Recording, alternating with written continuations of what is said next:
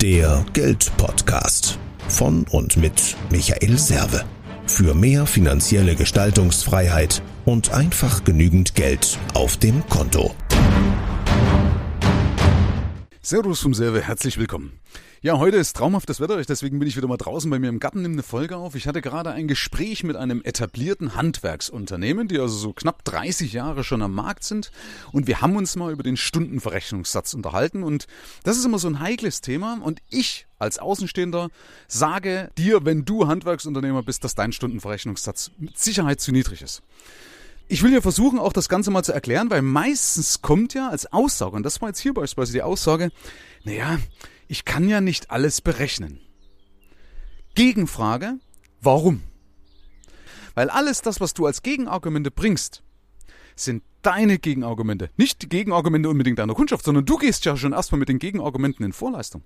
Weil ganz ehrlich mal die Frage, wenn du beim Arzt bist, verrechnet er alles oder sagt er, ach komm, das hier machen wir nicht?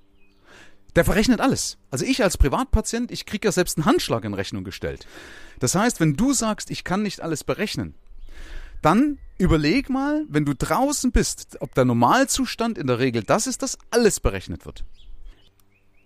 Da kam zum Beispiel dann auch als Gegenargument, naja, ich kann ja meine Beratung nicht verrechnen. Was der Riesenfehler nämlich drin ist, mit dieser Denkweise erziehst du deine Kunden falsch. Wenn der merkt, der, der verrechnet nie alles und du irgendwann dann alles verrechnen würdest, dann würde er sagen, ja, wieso, was ist denn jetzt los? Weil dann entsteht so ein Gewohnheitsrecht bei deinen Kunden. Das kennst du sicherlich, ich habe das in meinem Buch ja auch drin. Lade mal dreimal Leute zum Essen ein, hintereinander und ich kann dir versprechen, beim vierten Mal haben die definitiv kein Geld mehr dabei. Also beim vierten Mal werden definitiv einige dabei sein, die kein Portemonnaie mehr dabei haben, weil die davon ausgehen, hey, wir sind dreimal eingeladen worden, beim vierten Mal demnach auch. Ja, Entsteht ein Gewohnheitsrecht. Also deswegen erziehe deine Kunden nicht falsch. Ja, warum auch solltest du Sachen nicht verrechnen, wenn das doch deine Lebenszeit ist. Und nochmal habe ich auch eine Folge drüber gemacht. Lebenszeit ist das wertvollste Gut, was du geben kannst, neben deiner Expertise. Übrigens, kommt bei den meisten Handwerkern, naja, egal, wenn ich einen Preissprung gemacht habe, die Kunden kamen trotzdem wieder. Das war so eine Erkenntnis. Ich weiß nicht, ob du das vielleicht bei dir auch teilst. Also du hast einen Preissprung gemacht, trotzdem kamen die Kunden wieder. So, also warum überlegst du beim nächsten Preissprung, ob das diesmal jetzt existenzbedrohlich wird, also ob das deine Existenz vernichten wird? Glaube ich nicht. Wenn nicht, könntest du es ja auch erstmal bei Kunden sofort antesten. Und du wirst sehen, in der Regel passiert's nicht. Weil auch beim Arzt, wenn die Leute sind, oder beim Anwalt, die schlucken das doch auch. Dort ist es doch auch selbstverständlich. Warum nicht bei einem Handwerksunternehmen? Also dieses Teufelchen, was in dieser ganzen Überlegung auf deiner Schulter sitzt, das schmeißt du einfach mal von deiner Schulter runter, weil das ist dein Teufelchen, nicht meins als Kunde. Ich will dir das auch nochmal aus meiner Sicht erklären als Kunde. Ein guter Kunde von mir ist Schreiner, das ist so der Schreiner, der so im Endeffekt so alles für mich macht, wenn ich so Probleme habe. Und er verrechnet nie alles, was er macht, obwohl ich es ihm im Vorfeld immer sage, sagt, bitte mach das so und so, pack das drauf. Aber jedes Mal stellt er mir nicht die komplette Arbeitsleistung in Rechnung. Warum? Klar freue ich mich, aber ich hole ihn doch beim nächsten Mal, auch wenn ich 500 bezahlt hätte oder 5000 hätte ich ihn beim nächsten Mal wieder geholt. Warum? Weil ich ihn mag und weil ich weiß, dass er eine super Qualität liefert. Und, und jetzt kommt ja bei den Handwerkern im Endeffekt ja oft noch das Wichtigste mit dazu, dass du ja oft ja nicht mehr eine Alternative hast. Also, du kannst doch froh sein, wenn überhaupt irgendwann mal noch einer kommt. Also, warum sollte ich als ausgebuchter Handwerker überlegen, ob ich meinen Preis anpassen kann, um vernünftig davon leben zu kommen? Hey Freunde, es geht doch nicht um Wucher. Ja, es geht doch um Stundenverrechnungssätze meistens, wo Leute um die 40, 50, 60 Euro rumkrapsen und ich mal hochgehe, ja, meinetwegen vielleicht mal auf 80. Ja, schaut doch mal rum, was verdient ein, ein Kfz-Meister? Oder warum darf ein Anwalt mit 199 Euro netto, so ja oft so der Einstieg, warum ist er vielleicht viermal mehr wert als du? Weil er studiert hat? Hast du beim Arzt mal geschaut? Ey, warte mal, stopp, der hat ja hier für die Prothese bei mir 1000 Euro Stundenlohn umgerechnet. Hast du mal auf sowas geschaut?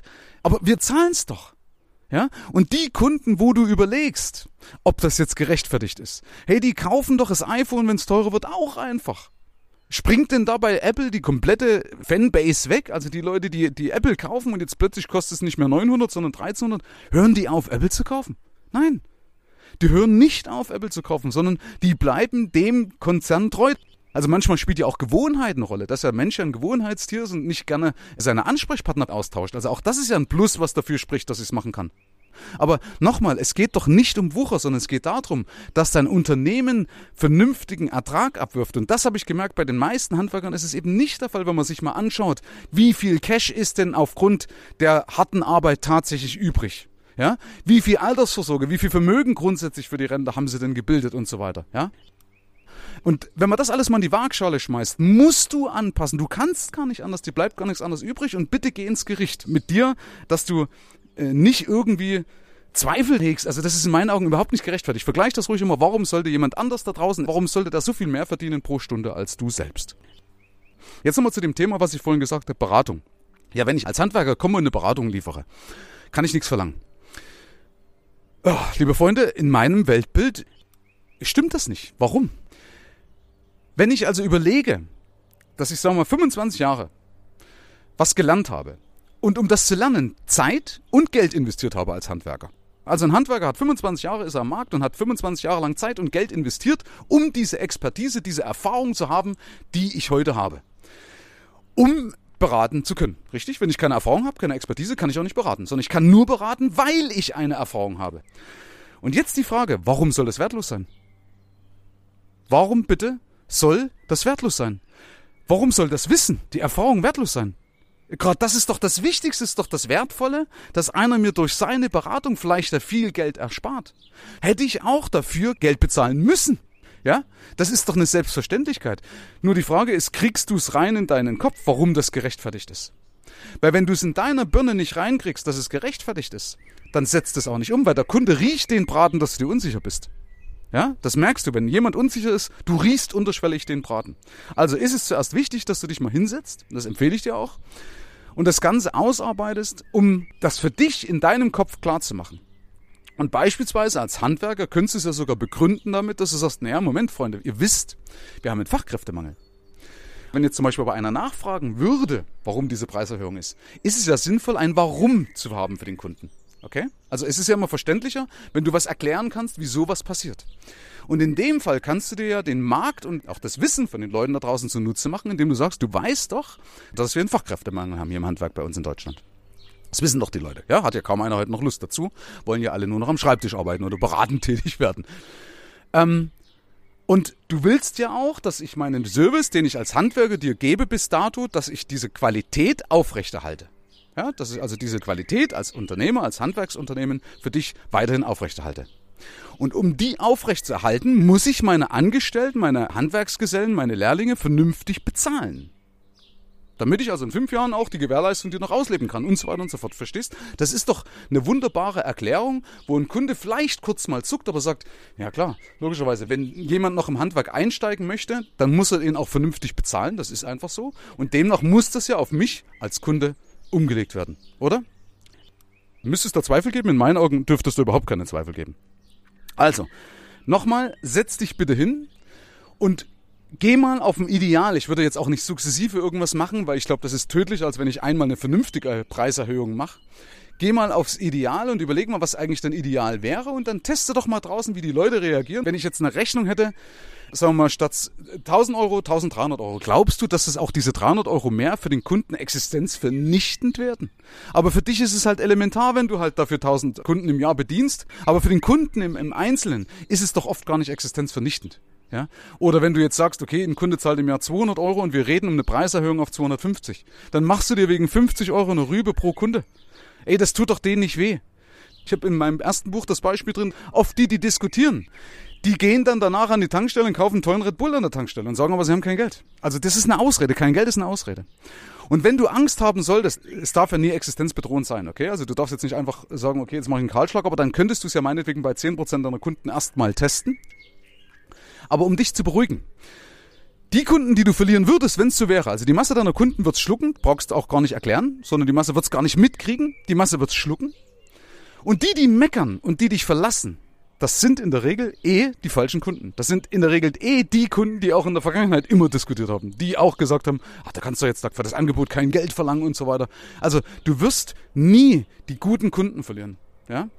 Wie gesagt, schreib dir mal die ganzen Verrechnungssätze von Leuten da draußen auf und überleg einfach, warum du als Handwerker, warum du im unteren Bereich mit rumdümpeln musst, obwohl du eine schwere körperliche Arbeit hast.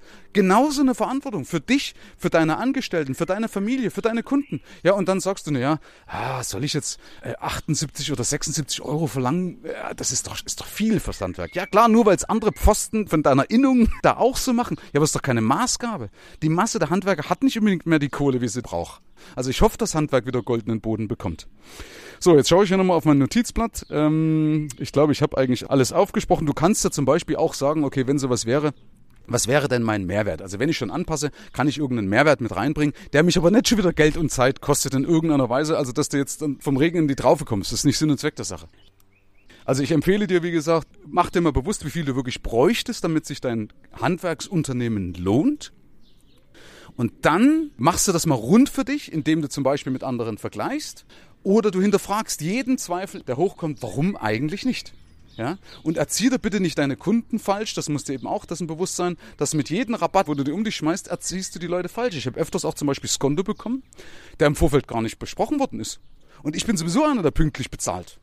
Äh, und ganz ehrlich, eigentlich kann ich mir es als Kunde auch nicht erlauben, dich als Handwerker zu verärgern, weil dann kommst du das nächste Mal nicht mehr wieder und ich sitze dann irgendwann auf meinem Schaden, auf meiner Reparatur alleine, weil kein Handwerker mehr mit mir mehr zusammenarbeiten will, weil er sagt, äh, Moment, stopp, hier, der, der, mit dem Typen brauchst du dich nicht einlassen. Das spricht sich ja unter Umständen ja auch in so einer Handwerkskammer oder einer Innung irgendwo rum, ja. Und das auch zu Recht, wenn Kunden eine schlechte Zahlungsmoral haben, in meinen Augen. Okay? Also, Denke einfach mal drüber nach, was du wert bist und warum du es dir, wenn du da Zweifel hättest, warum du es dir nicht wert bist. Aus meiner Sicht als Kunde ist es absolut gerechtfertigt. Aus meiner Sicht als Kunde ist es absolut gerechtfertigt, dass du zumindest vernünftig bezahlt wirst. Herzlichen Dank fürs Rein und Hinhören. Ab hier liegt's an dir. Bis zum nächsten Gig. Dein Michael Serve